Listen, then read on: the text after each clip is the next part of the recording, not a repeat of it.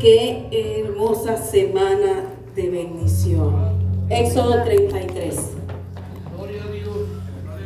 Y cuando le digo qué hermosa semana de bendición, no se crea que todo fue color de rosa, que todo fue un día soleado, calientito, como nosotros pintamos lo que es un día hermoso.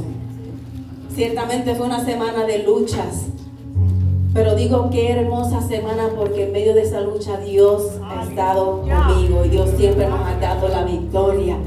Y hoy podemos nuevamente, por su amor y por su gracia, pararnos aquí una vez más y decir, Dios ha sido bueno. Qué bueno es Dios, qué bueno es Dios, qué bueno es Dios. Hay una hermosa presencia y una alabanza hermosa de parte del pueblo hacia Dios. Yo solamente decía, Señor, que el pueblo siga adorándote, que el pueblo siga adorándote así. Mire, si, si no hay que predicar, pues no hay que predicar siempre y cuando sea que vamos a exaltar el nombre del poderoso Dios. Qué maravilloso, mi Señor. Éxodo 33, versículo 12. Voy a estar leyendo de la porción de la palabra Nueva Traducción Viviente, por si parece un poco diferente a la suya. Dice así la palabra del Señor. Un día Moisés dijo al Señor, tú me has estado diciendo, lleva a este pueblo la tierra prometida, pero no me has dicho a quién enviarás conmigo. Me has dicho, yo te conozco por tu nombre y te miro con agrado. Si es cierto que me miras con buenos ojos, permíteme conocer tus caminos para que pueda comprenderte más a fondo y siga gozando de tu favor. Y recuerda que esta nación es tu propio pueblo. El Señor le respondió, yo mismo iré contigo, Moisés, y te daré descanso y todo te saldrá bien. Aleluya. Te damos gracias, Señor porque yo sé que tú estás en este lugar y yo sé que tú vas a hablar a tu pueblo así como ya ministraste a mi vida y sé que lo sigues haciendo, Señor. Quita las palabras de mi boca, Señor amado, que vengan de mí, ponlas que vengan dirigidas por tu Espíritu Santo, Señor. Ciertamente tú has de edificar a tu pueblo, Señor amado, y a restaurarle una vez más. Gracias te doy por esta victoria, Dios. Amén y amén. Puede tomar asiento esta porción de la palabra cautivó mi corazón porque Moisés se encuentra en un momento de su vida donde a nuestro parecer Moisés lo había visto todo. Usted menciona el nombre de Moisés y usted ve un mar rojo abierto y usted ve maná cayendo del cielo y usted ve agua saliendo de la roca y usted ve plagas que han caído sobre Egipto para salvar al pueblo de Israel. Y usted diría, usted piensa en Moisés y te dice, este hombre lo ha visto todo. Todo, lo ha visto todo. Él hablaba cara a cara con Dios, dice la palabra. Cara a cara con Dios. Él había visto señales, él había visto milagros. Él acababa, cuando él está hablando esto aquí con Dios, él bajaba, él descendía del monte Sinaí donde Dios mismo le había entregado las tablas con los mandamientos escritos por el mismo dedo de Dios. Gente, este hombre lo había visto todo. O sea, él estaba cargando con una tabla con los diez mandamientos, los famosos diez mandamientos. Y dice la palabra, lo especifica así claramente, que Dios mismo había escrito estas tablas. Y me fascina como la palabra expresa así, él hablaba con Dios cara a cara, así como un amigo habla con otro. Entonces, aún así, Moisés está en un momento de su vida donde necesita cierta claridad y cierta dirección. Había una promesa, Moisés caminaba en esa promesa, pero lo que ahora veía no estaba en acorde con la palabra dada. Y Moisés le dice al Señor, Dios, yo necesito conocer tus caminos. Yo necesito comprender más a fondo qué es lo que tú estás haciendo. ¿Qué es lo que tú me estás diciendo? Necesito entenderte más, Señor. No estoy entendiendo lo que está sucediendo. Y es uno de esos momentos de la vida donde nos preguntamos, ¿tú estás seguro de lo que tú me acabas de decir?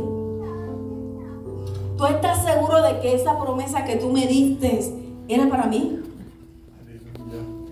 ¿Habré de ser yo realmente la persona que habré de llevar este pueblo a la tierra prometida?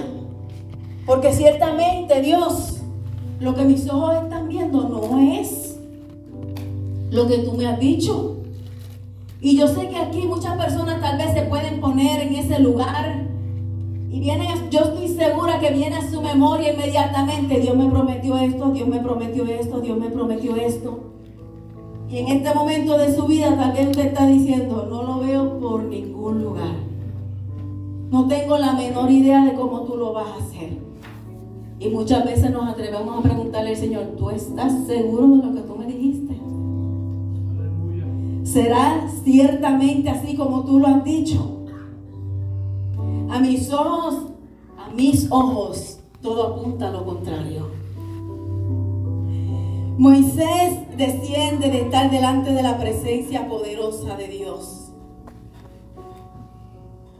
Y nosotros lo decimos tan plain, como tan, tan como si fuera, Moisés vamos a estar delante de la presencia de Dios. Gente, Dice la palabra que Dios descendía nube. Y cuando Moisés se iba al tabernáculo, la, nube se ponía delante de la entrada y todo el pueblo se iba delante de sus casetas y se tenían que inclinar, adorar, porque reconocían que Dios estaba en ese lugar. Y Dios, eh, la palabra relata muchas, muchas áreas en la Biblia donde en una ocasión también Moisés dice que, que su rostro resplandecía. O sea, era algo poderoso, era una experiencia única, era una relación inigualable la que Dios tenía con este hombre. Y aún en medio de esta relación tan poderosa, pastor, que Dios hablaba cara a cara con él. Y Moisés todavía le dice, yo necesito que tú me muestres el camino, tu camino. Yo necesito conocerte más. Yo necesito comprenderte más. Yo necesito que tú me muestres tu gloria. O sea, ¿qué más quería ver este hombre? Y muchas veces nosotros somos iguales. Decimos, Señor, yo necesito ver. Yo necesito ver. Yo necesito ver para poder creer lo que tú me estás diciendo. Y tanto y tanto y tanto que había visto a este hombre, ¿verdad? Pero ¿por qué ¿Por qué? ¿Por qué Moisés hace este, esta, esta declaración a Dios en ese lugar? Porque mientras Dios le está entregando las tablas con los mandamientos para su pueblo, a un pueblo que él amaba, a un pueblo que Dios había escogido para sí, que lo había separado para ti, y en un abrir y cerrar de ojos que Moisés sube al monte a hablar con Dios, inmediatamente el pueblo empieza a buscar a quien adorar. Porque no había un líder parado frente a ellos. No había sido suficiente las señales, no había sido suficiente los milagros, no había sido suficiente las promesas, no había sido suficiente todo lo que sus ojos habían visto. Ahora no había alguien parado frente a ellos dándole una palabra. Inmediatamente tengo que buscar quién me va a dirigir. Y en un abrir y cerrar de ojos comienzan estas personas a decirle a Aarón, mira a ver lo que tú vas a hacer. Búscanos un Dios a quien nosotros podamos adorar y ahí es donde construyen, estoy tratando de resumir la historia, ahí es donde construyen el becerro de oro y ahí comienzan a adorarle. Y mientras Dios está hablando con Moisés y le está entregando las tablas para los mandamientos, de los mandamientos para el pueblo, Dios mismo le dice, tienes que bajar ya de la montaña. Aleluya. Tienes que salir ya de aquí. ¿Por qué, Señor? Porque ya el pueblo se corrompió. La palabra dice que la expresión misma de Dios fue en Éxodo 32, 8, que pronto se apartaron de la forma en que les ordené que vivieran. Que pronto se apartaron por seguir buscando sus placeres, por seguir buscando sus deseos, por seguir buscando satisfacer su necesidad. Que pronto se apartaron.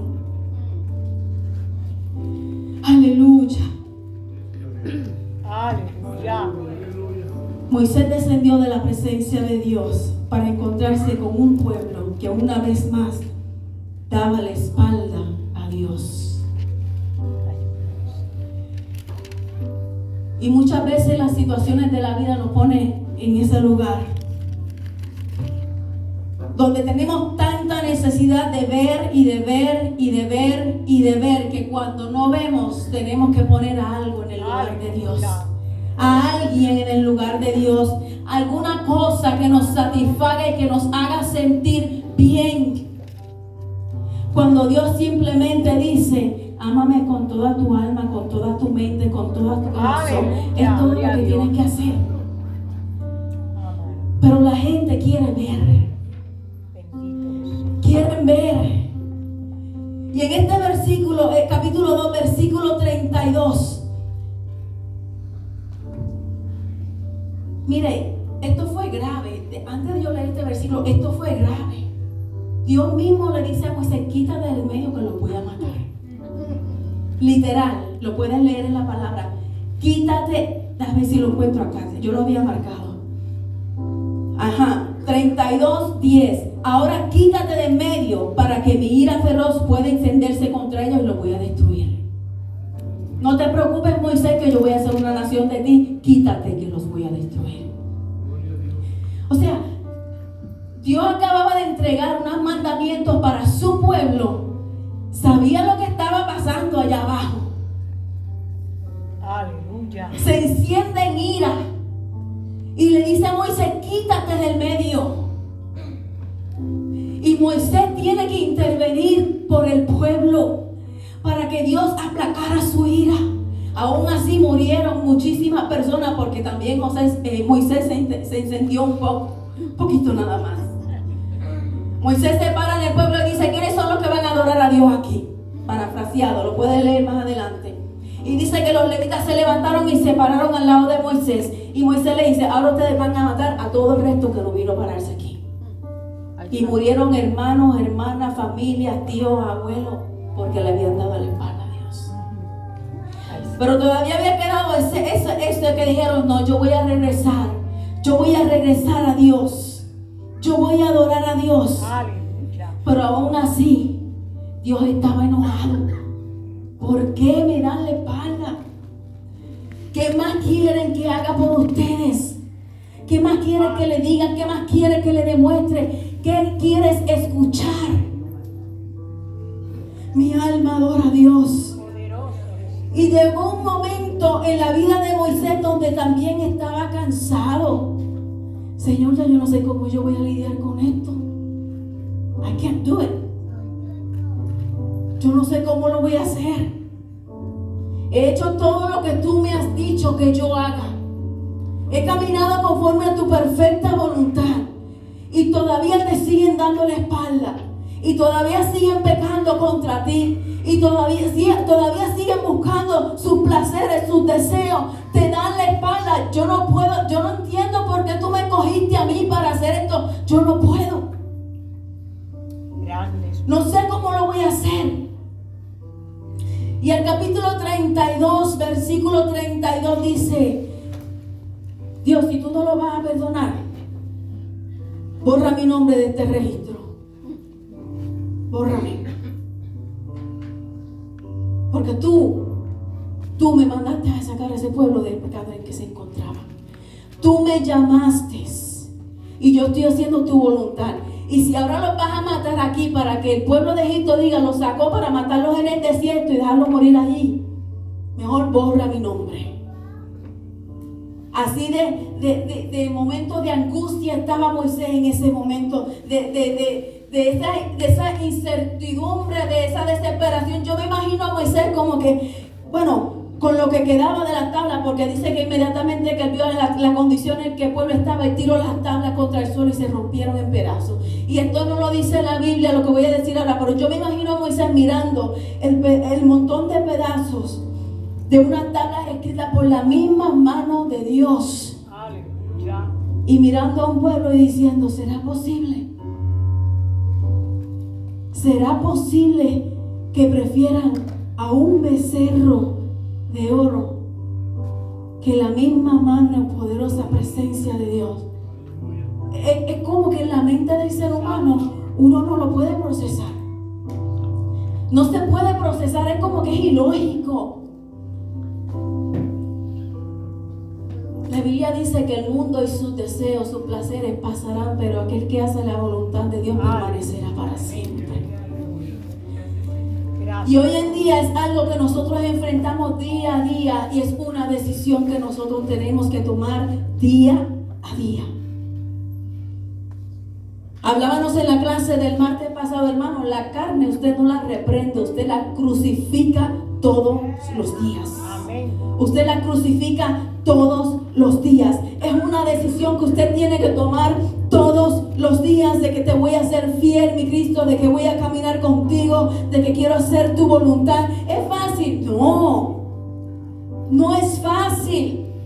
Porque el enemigo te va a venir a presentar lo que te gusta, lo que tú quieres, lo que te satisface, lo que trae felicidad a tu vida, una felicidad momentánea que en fracciones de minutos y segundos se desaparece, te engañó, te quitó tu vida, te quitó tu familia, te quitó todo y te quedaste sin nada. Compartía una dama con nosotros el martes pasado y decía que le dio la espalda a Dios a tal y tal y tal grado que luego se bebía las lágrimas pidiéndole que por favor manifestara su presencia a su vida y ella no lo podía sentir. Y ella decía en la clase, me bebía las lágrimas pidiéndole que por favor déjame sentirte una vez más. Y ya no lo podía sentir. Pero gracias a Dios por su amor infinito, por su amor inagotable, por su misericordia que se renueva todas las mañanas. Y hoy en día puede testificar de que esa misericordia le alcanzó una vez más. Y hoy puede experimentar la presencia de Dios en su vida. Eso es un milagro de Dios maravilloso. Y prácticamente Moisés aquí estaba diciendo, si tú no metes tu mano, no sigo. Así de simple. Si tú no metes tu mano, no sigo. En una palabra fuerte lo que Moisés está diciendo, bórrame. Bórrame, si no lo vas a perdonar, bórrame. Borra mi nombre de tu registro. Wow. Después de tan grande pecado de parte del pueblo, Dios le había dicho a Moisés, mira, esto es lo que vamos a hacer. Y estoy predicando calmadamente porque yo quiero que tú entiendas la importancia de la presencia de Dios en nuestra vida. Dios le dice a Moisés, ok, yo voy a cumplir mi promesa. Yo le voy a entregar la tierra que prometí. Yo voy a enviar un ángel delante de ustedes y van a sacar a toda esta gente de su tierra. Le voy a dar la tierra que le prometí. Va a ir mi representante. Yo no voy con ustedes.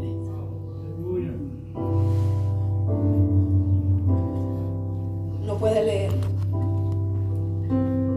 Capítulo 33, versículo 2. Enviaré un ángel delante de ti para expulsar a los cananeos, los amorreos, los hititas, los fariseos, los hebeos, los jebuseos, toda esta gente, van para afuera, suban a la tierra donde fluye leche y miel. Dios estaba cumpliendo su promesa.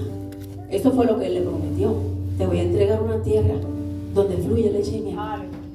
Pero dice, sin embargo, yo no los acompañaré.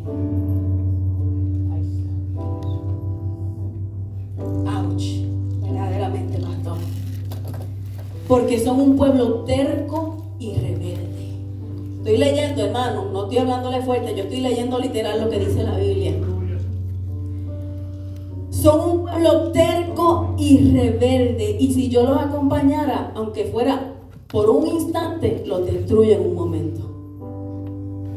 Estaba, estaba sentido Dios con el pueblo. O sea, Dios es fiel a su palabra. Y Él dijo, yo voy a cumplir. Yo voy a cumplir lo que yo le prometí. Pero lo siento, no te puedo acompañar porque te mato en un abrir y cerrar de ojos. Porque yo soy santo. Yo no comparto mi gloria con nadie.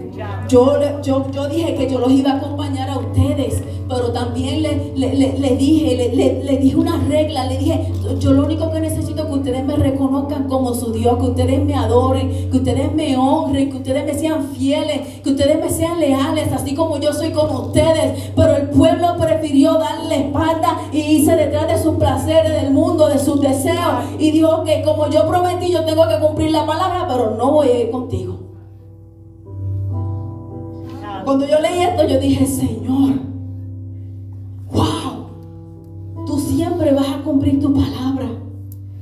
Pero mira esta condición que él pone ahí. ¡Wow!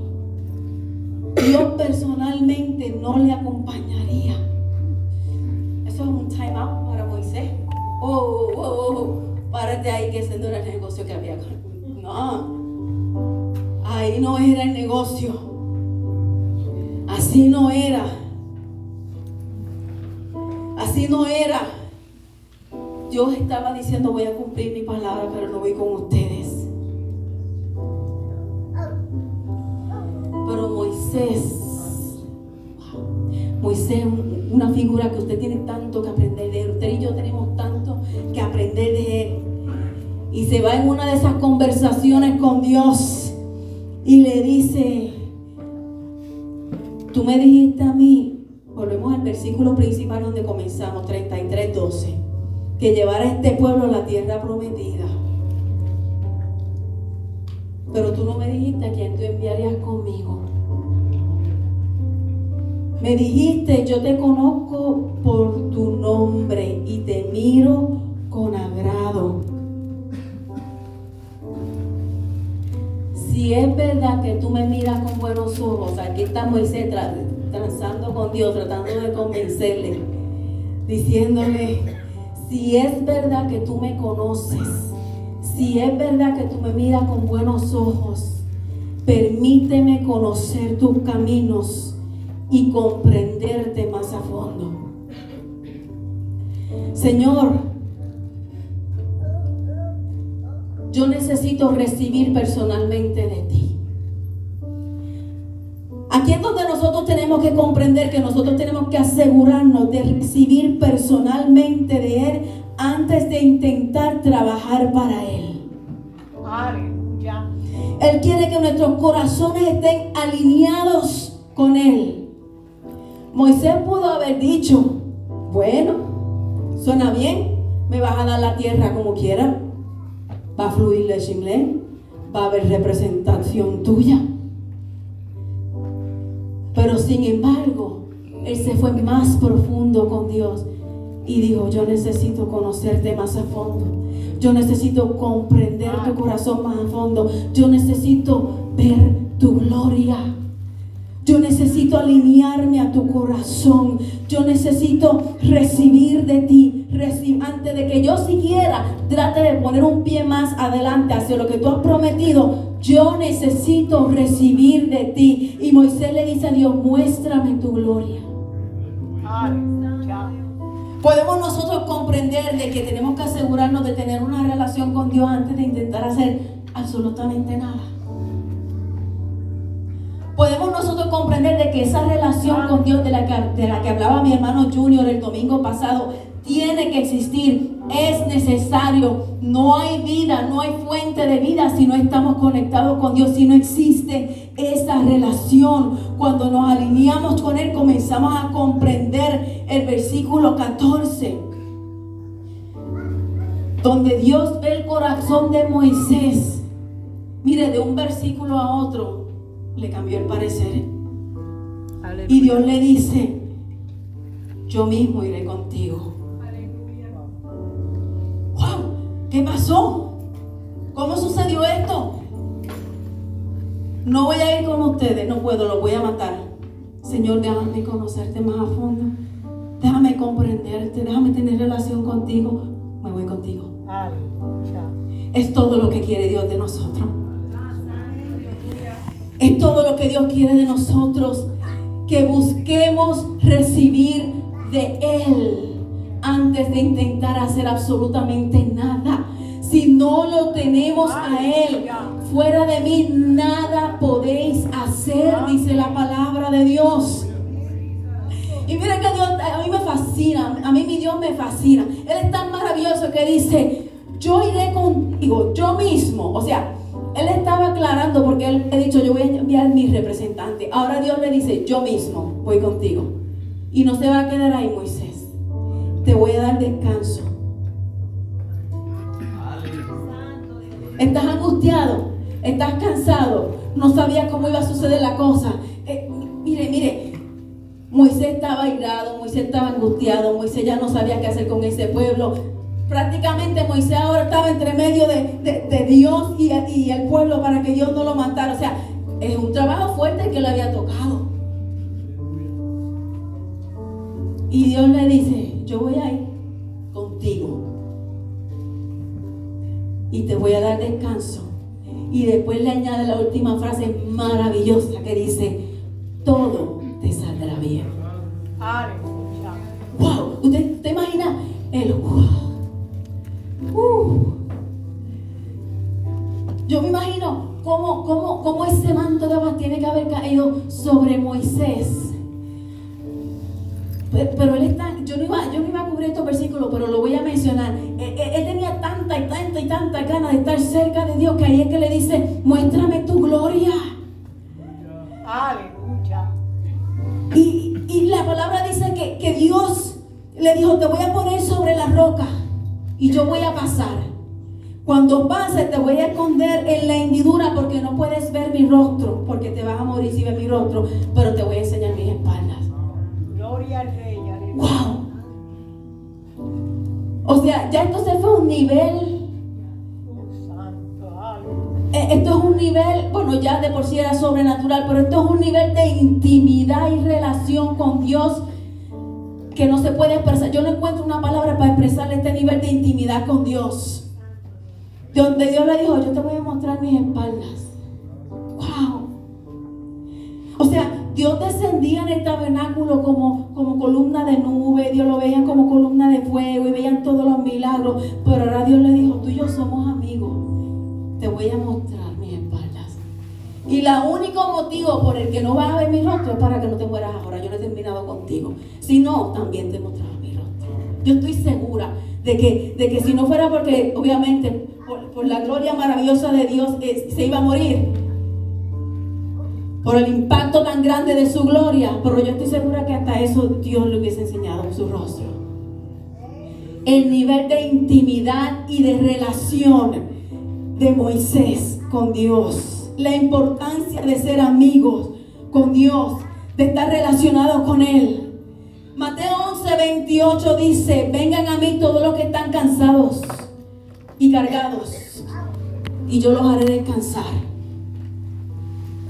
Es como si Dios mismo te estuviese diciendo, si tú vienes a mí, yo voy a tomar tu estado de agotamiento y de incertidumbre y lo voy a tomar en una expectación de calma.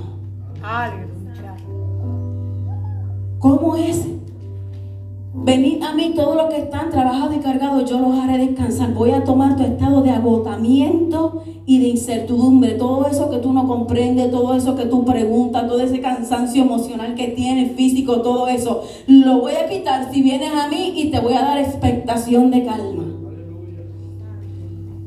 La paz de Dios que sobrepasa todo entendimiento guardará vuestros corazones y vuestros pensamientos en Cristo Jesús. No tratemos de comprender la paz de Dios, simplemente recibamos la paz de Dios en estos momentos donde hay incertidumbre, donde no entendemos, donde Señor tú me llamaste, no veo nada. En vez de hacer tantas preguntas a Dios, entendamos de que la paz de Dios que sobrepasa todo entendimiento va a guardar mi corazón y va a guardar mi pensamiento. Mire, cada vez, algo que yo practico muchísimo es cada vez que viene un pensamiento, un dardo lanzado por el enemigo con un pensamiento contrario, simplemente repito, yo llevo cautivo todo pensamiento a la obediencia a Cristo, todo cautivo pensamiento a la obediencia a Cristo. Y eso es lo único que usted me, me escucha decir. Y en un instante se desaparece. Porque es simplemente someterme a la obediencia a Cristo. Poderoso Dios. Pongan todas sus preocupaciones y ansiedades en las manos de Dios porque Él cuida de ustedes. Primera de Pedro 5, 7. O sea, Dios te está diciendo, amado hermano, amada hermana, estás demasiado preocupado. Estás demasiado cargado, demasiado cansado. Acércate a mí y yo me acercaré a ti. Acercaos a mí y yo me acercaré a ustedes. Yo te voy a dar descanso. Yo voy a ir contigo a donde te prometí si te acercas a mí. Si te acercas a mí. El ver a Dios, el relacionarnos con Él nos cambia. nos cambia. A veces nosotros tomamos como, como, como que es algo así, como que no es de mucha importancia el sacar tiempo para orar con Dios, para hablar con Dios, para leer su palabra. Y si entendiéramos que lo que estamos es fortaleciéndonos en el espíritu, fortaleciendo esa relación, fortaleciéndonos, aleluya, porque llegan momentos difíciles. Mire, eh, eh, eh, en el momento de cansancio, cuando tú estás lleno de, esa palabra poderosa de Dios, de esa relación con Dios, todo cambia y nos hace ser personas con más que un simple conocimiento de la palabra. Esto no se trata de cuánto yo conozco o sé de la palabra de Dios o cuánto yo me puedo memorizar de este libro. Esto es maravilloso.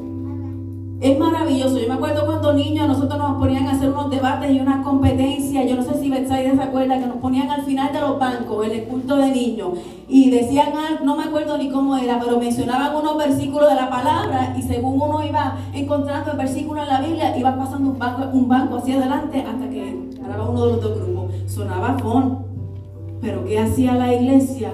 Inculcando, sembrando la semilla de la palabra en nuestros corazones. Y tal vez uno de esos momentos, uno de esos cultos de, de niños donde simplemente para mí yo estaba jugando a aprenderme un versículo de la palabra de Dios, tal vez uno de esos momentos fue lo que me ayudó en mi peor momento de angustia, de soledad, de decepciones, en mi momento donde yo decía, ya, yo, ya, yo no sé qué hacer y simplemente me puse de rodillas y tal vez ese juego que llamaban un, juego para los niños fue el que me llevó a brotar de mi palabra de vida. Y me senté en el suelo con lágrimas en los ojos y comencé a escribir.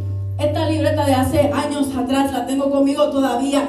Y comenzaron a fluir versículos de la palabra de Dios y decía, todo lo puedo en Cristo que me fortalece. Y escribía, cercano está Jehová a todos los que le invocan. Y escribía, los ojos de Jehová están sobre los justos y atentos sus oídos al clamor de ellos. Y escribía, esto sé que Dios está por mí. Y seguía escribiendo, en Dios haremos proezas y Él hollará a nuestros enemigos. Y la mano no se detenía y seguía escribiendo, porque yo sé los pensamientos que tengo acerca de vosotros, dice Jehová, pensamiento de paz y no de mal, para darte el fin que esperas. Pero ahí no se detenía el bolígrafo y seguía escribiendo, te haré entender y te enseñaré el camino que vas a andar. Sobre ti fijaré mis ojos. El día que clamé me respondiste, me fortaleciste con vigor en mi alma. Gloria a Dios, aleluya. Cuando tienes relación con Dios y siembras la palabra de Dios aquí, aquí, aquí en tu corazón, en tu espíritu cuando crees que no hay nada, cuando crees que no entiendes nada, cuando no ves, cuando no ves delante de ti lo que Dios te prometió, comienza a fluir cuando hay relación, comienza a fluir esa palabra. Ahora me toca a mí creer todo lo que escribí aquí. Porque si yo no hubiese creído lo que mi mano estaba escribiendo, no sé dónde estaría hoy. Pero creí que el día en que clamé al Señor, Él me respondió y me fortaleció con vigor en mi alma. Creí, pastor, se trata de creer. ¿Con qué fe tú estás mirando? ¿Con qué fe tú estás mirando? ¿Con qué fe estás mirando? Solo quiero que perseveres en el camino que he preparado especialmente para ti, te dice el Señor. Solo quiero que permanezcas enamorado de mí. Aleluya. Es todo. No es tanto lo que nos está pidiendo el Señor. Permanece enamorado de mí. Permanece enamorado de mí. ¿Sabe cuál es el problema de nosotros? Tenemos un problema, tenemos mucho. Pero uno de ellos, uno de los más grandes es que decimos que confiamos en Él, pero actuamos como si todo dependiera de nosotros. aleluya. Señor, yo confío en ti. Pero si yo no meto mi mano para hacer esto, no va a salir. Actuamos como si todo dependiera de nosotros y Dios me enseñó a mí de una manera que tal vez no tenía que llegar a ese punto, pero Dios me enseñó que todo, todo, todo, todo, el poder es de Él. Aleluya. Que toda la gloria siempre va a ser para Él. Que nada depende de mí, yo simplemente soy un vaso de barro en las manos de Él, que Él se place en usar. Pero Dios nunca se queda sin vasos. Gloria a Dios. Lo que pasa es que Dios puso sus ojos sobre ti, sobre ti, sobre ti, sobre mí. Y debemos estar ciertamente agradecidos. Pero todo depende de Él. Y Dios me enseñó a mí. Ahora yo te voy a enseñar a entender verdaderamente mi gracia. Ahora tú vas a comprender verdaderamente mi favor. Por mucho tiempo, por muchos años, predicaste de mi gracia, predicaste de mi favor. Creías que lo tenías todo. Creías que tenías el control de todo, pastor. Así, así me hablaba Dios a mí. Creías que tenías el control de todo. Ahora tú vas a entender lo que tú estás predicando. Jesús. Te voy a mostrar mi gracia y te voy a mostrar mi favor. Y llegué a un nivel de mi vida donde, donde verdaderamente no había fuerza y no había nada. Yo dije, se acabó. Yo, yo dije, no, no, no, no, no, no, yo no entiendo esto. Ya yo estaba como Moisés en ese punto donde decía, bórrame, bórrame. Bórrame que no quede rastro de mí. Y hasta intenté darle una ayudita a Dios en borrarme de este Y esto es algo de lo que no he hablado yo creo que nadie conoce esto. Maybe una o dos personas. Y me da todavía un poco de sentimiento porque Dios es maravilloso. Si usted comprendiera el amor y la gracia de Dios, es wow. Y llegué al punto de mi vida el más bajo, el punto más bajo de mi vida. Jamás pensé. Es fácil pararse aquí a predicar.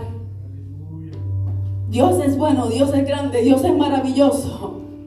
La gracia de Dios es inagotable, el amor y su misericordia sí. Siempre vamos a proclamar el Evangelio, la verdad, la vida del Señor. Pero no hay mayor poder cuando tú puedes hablar con esa convicción de que Dios lo hizo por. Dios lo hizo conmigo y yo sé que Dios lo va a hacer contigo. Dios te va a sacar de ese gozo, de la desesperación. Dios te va a levantar nuevamente. Dios te va a redimir. Dios te va a ayudar.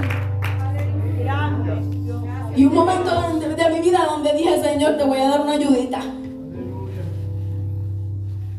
Y me fui delante de un lago con mi auto. Estaba frente al volante, llorando. Y pensaba en mis hijos, mi familia, y ellos, ellos van a estar aquí. ¡Wow! ¡Qué mentiroso es el diablo! Hermano, tenga cuidado. Nunca, nunca, nunca, nunca, nunca se aparte de su relación con Dios. Es importante. Es importante. Diciendo, se acabó, se acabó, le vas a creer si no tienes una relación íntima con Dios. Y ahí es donde suceden las cosas que suceden. Y me acuerdo que estaba en, mi vehículo frente al lago. Y simplemente dije, perdóname Señor, no puedo. Le envié un mensaje de texto a mis hermanas. Las amo.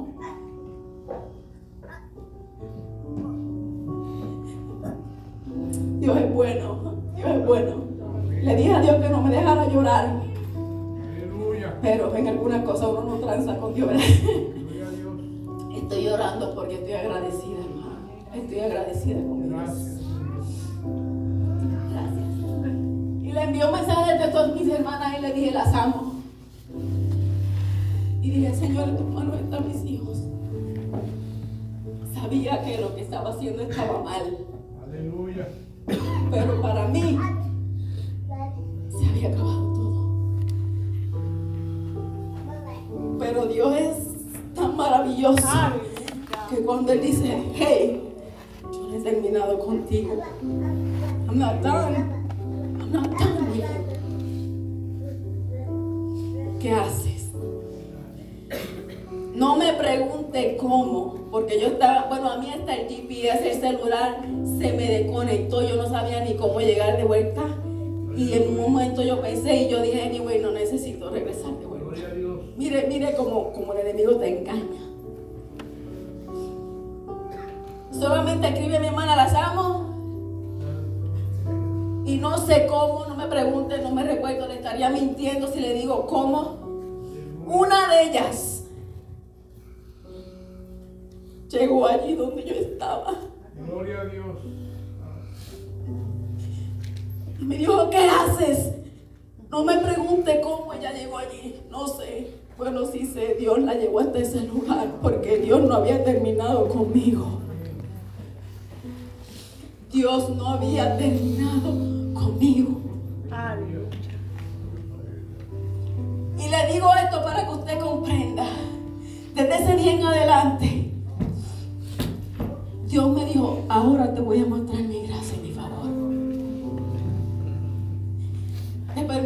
hasta este punto para que ahora comprenda de dónde yo saco a la gente, a dónde yo meto mi mano para que comprenda que en mí hay vida y hay libertad, para que ahora puedan predicar con toda la autoridad del mundo de que yo liberto, de que yo restauro, de que yo rescato.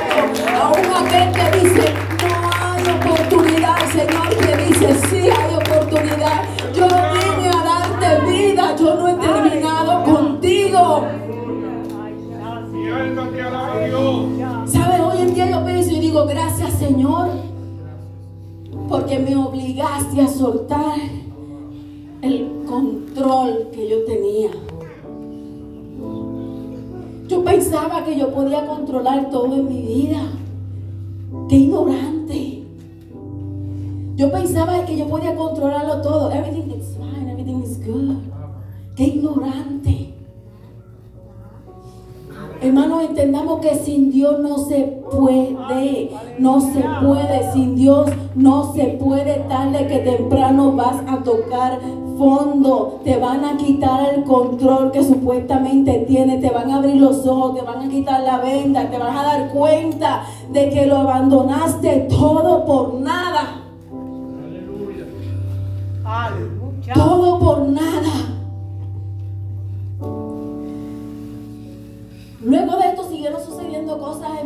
Que yo decía, wow, Dios, tú eres tan, tan especial.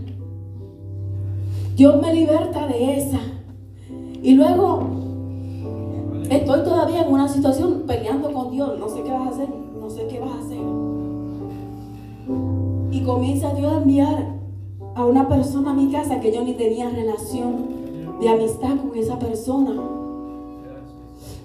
Y en las mañanas ella llegaba, llegó a mi casa, ven, siéntate a comer. Y no me voy de aquí hasta que comas. Aleluya. ¿De dónde salió esta mujer? Me trae algo así como la memoria cuando, cuando Elías se echó a morir, estaba cansado. Y el ángel se le aparecía y le decía, come y bebe, que la luz camino te resta. Aleluya. Y esa persona se sentaba a la mesa frente a mí hasta que no termine, no me voy. ¡Wow! Señor, ¿de dónde salió esta mujer? Detalles que Dios te está mostrando. Estoy aquí. Estoy aquí. Cuido de ti. Aleluya. He terminado. Fortalécete. ¿Y ahora que vamos?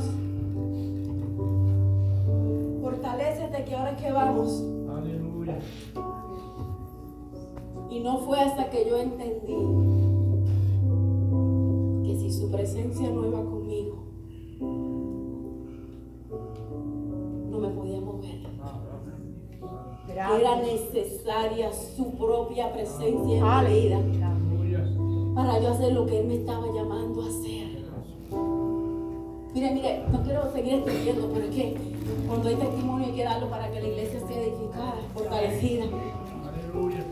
En una ocasión, obviamente usted con el permiso de los pastores mencionó esto, en un tiempo atrás estuvimos liderando esta iglesia y pues uno se acostumbra a predicar y a estar activo y demás. Y, Y de momento así me encuentro sentada, haciendo nada. Y yo decía, Señor, me estoy muriendo, ¿qué es esto? ¿Qué es esto? Siento como que, como que me, me echaste a un lado, ¿qué pasó? Y el Señor me habla y me dice, yo no te eché a un lado, yo te separé porque estás pasando por un proceso de preparación necesario para donde te voy a llevar. Aleluya. Grande Dios, aleluya. Y yo, yo me quedaba como que, Señor, hasta en estos detalles, y estas palabras no me las estoy inventando, literalmente en la mañana leemos un devocional todas las mañanas, y cuando en esa noche, esa noche yo le digo al Señor, me echaste a un lado, al otro día en el devocional, esas fueron las palabras literales en el devocional. Decía, no te he echado a un lado, simplemente te he separado para lo que tengo contigo. Y yo digo, Señor, tú eres tan grande con tus detalles. Hermano, relación con Dios. Relación con Dios. Hoy día yo te puedo decir, Dios te puede librar de la muerte. Dios te puede librar de las garras del enemigo. Si tan solo tú comprendieras que la mano de Dios no se limita a lo que tú tienes en tu mano. Tú puedes comprender que la mano de Dios no se limita a aquello que tú tienes en tu mano.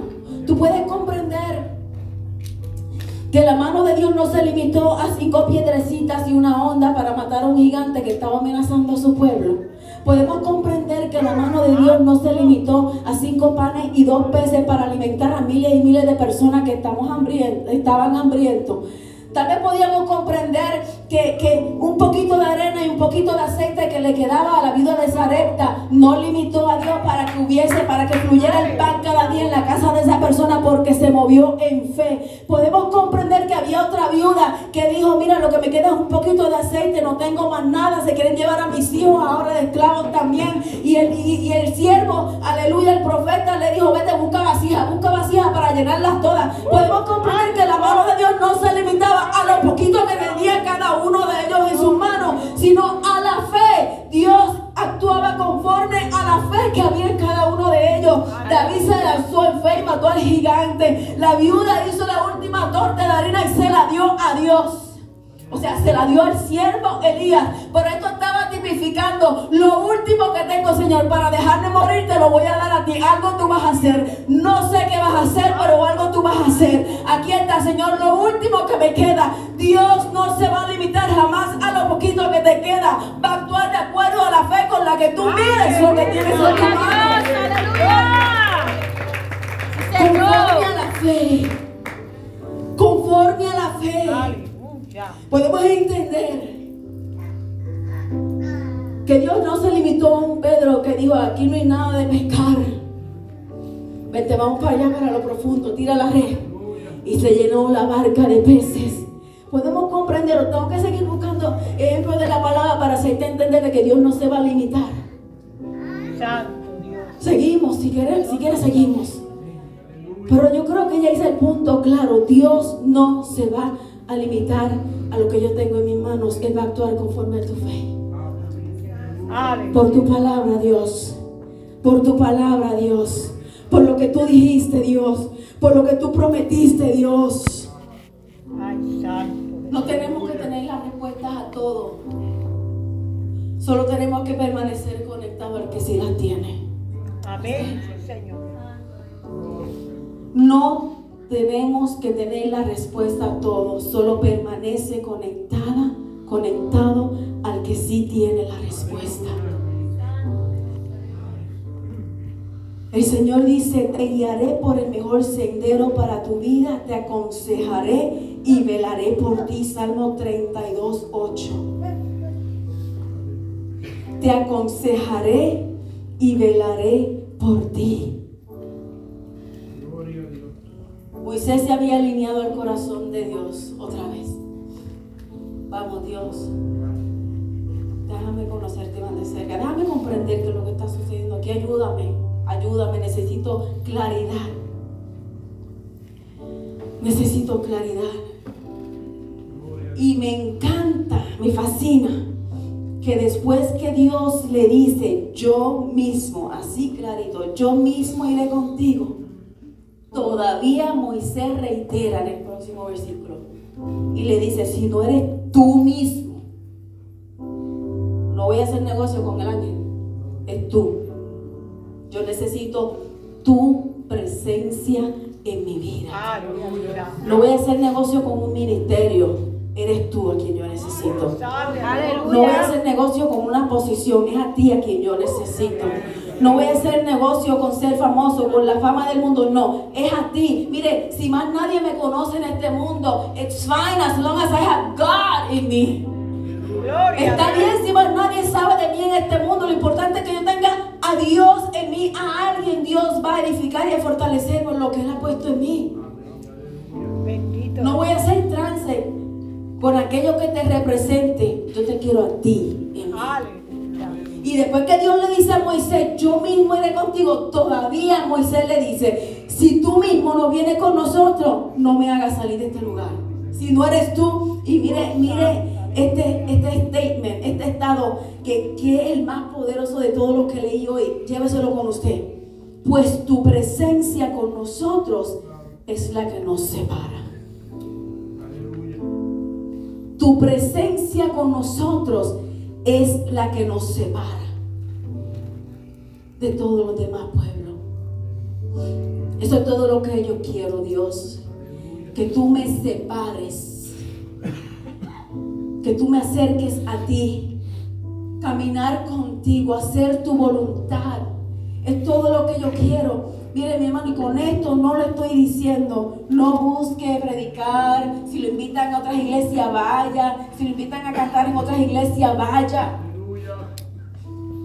Actividades de jóvenes, todo eso es maravilloso, pero lo primordial es decirle, si no vas a ir conmigo, no me envíes.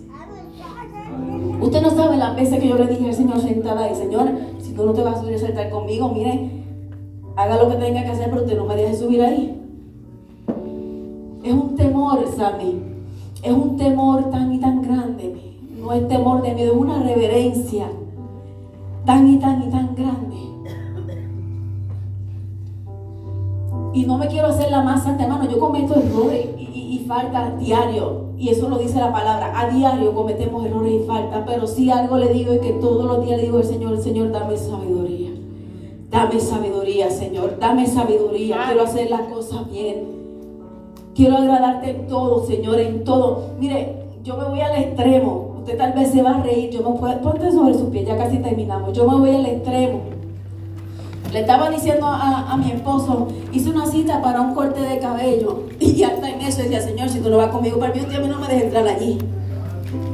Y usted dirá, ya se fue al extremo. No, hermano, es que yo lo quiero a Él en todo en mi vida. Todo. Yo lo quiero a Él en todo en mi vida. Yo quiero un día estar delante de la presencia de Dios, sabiendo que cumplí con el propósito que Él tenía para con mi vida. Ese día va a llegar. Ese día va a llegar. Y yo con mi alma anhelo poder estar delante de la presencia de Dios y decir, Señor, gracias, porque me permitiste cumplir con el propósito para el cual tú me llamaste. Gracias. Yo no sé qué tan importante es para ti esto. Para mí lo es todo. Fui creada por Él y para Él. Para mí lo es todo. Mire mi amado hermano, la paz de Dios es tan importante porque te ayuda a permanecer conectada con Él. Estaba viendo un, un documental de una de estas tribus que están bien, bien, bien remotas, de esas que, que usan estos garabatos bien grandes en las orejas y el taparrabo, y bien remotos, bien de años, supuestamente de años atrás, reciente. Cuando comienzan a hablar con el jefe de la tribu, ellos tienen unos collares con unas cabezas, o sea, unas figuritas. Y la tribu eh, era llamada los cortacabezas. Y básicamente tú te hacías más grande en la tribu de acuerdo a la mayor cantidad de cabezas que tú cortabas a los enemigos. Unos tenían cuatro, otros tenían cinco, otros tenían seis. Y me impactó de una manera poderosa. Cuando él dice, ellos están hablando y parafraseado, le dice, pero ya no hacemos eso. Que le está entrevistando, el jefe le dice, ya no hacemos eso. ¿Por qué no? Porque vinieron unos misioneros y nos presentaron el amor de Cristo. Ay, Gloria a Jesús. Y ahora nuestra tribu se rige por el amor de Cristo. Hay un Dios que nos trajo salvación. Y comienza este hombre a hablar de salvación en palabras simples de ellos. Pero yo me quedé, eso a mí me dio un golpe. Porque lo más que a mí me impactó de ellos, eh, recuerde que ahí el más grande en la tribu era el que más cabeza cortaba. Y ahora este entrevistador le dice, ¿y ahora cómo ustedes van a definir a sus guerreros? La respuesta del jefe de la tribu fue, aquel que aprenda a perdonar y a vivir en paz, esos son nuestros guerreros ahora. Gloria a Dios. Aquel que aprende a perdonar y a vivir en paz son nuestros verdaderos guerreros. Wow. Cristo, aleluya. Qué fácil se le hizo comprender a ellos el amor de Cristo. Estaban desesperados por ese amor, por esa esperanza, por esa salvación. Nosotros lo tenemos todo, pensamos que lo tenemos todo, estando aquí con tantas facilidades, con tantas cosas. Sin embargo, nos rehusamos a recibir la paz de Dios. Dios te dice hoy, escúchame, mi presencia irá contigo y te daré descanso. Todo te saldrá. Gloria a Jesús. Solo hay una condición para que esto suceda. Busca el reino de Dios y su justicia primero. Busca el reino de Dios, busca esa relación con Dios. Quiero cerrar, puedes cerrar tus ojos ahora, ya voy a culminar. Te voy a leer un salmo maravilloso. Pídele a Dios en esta mañana que te muestre su camino, que te ayude a comprender mejor. Salmo 25, 4 dice, muéstrame la senda correcta, oh Dios. Señálame el camino que debo seguir. Guíame con tu verdad y enséñame. Porque tú eres el Dios que me salva. El altar está abierto si alguien quiere la oración. Todo el día pongo en ti mi esperanza. Recuerda, oh Señor, tu compasión y tu amor inagotable, que has mostrado desde hace siglos. No te acuerdes de los pecados de rebeldía durante mi juventud. Acuérdate de mí a la luz de tu amor inagotable, porque tú eres misericordioso, oh Señor. El Señor es bueno y hace lo correcto. Les muestra el buen camino a los que andan descarriados. Guía a los humildes para que hagan lo correcto y les enseña su camino. El Señor guía con fidelidad y amor inagotable a todos los que obedecen su pacto y cumplen sus exigencias. Por el honor de tu nombre, oh Señor, perdona mis pecados, que son muchos. ¿Quiénes son los que temen al Señor? Él les mostrará el sendero que deben elegir. Vivirán en prosperidad y sus hijos heredarán la tierra. El Señor es amigo de los que le temen. A ellos les enseña su pacto.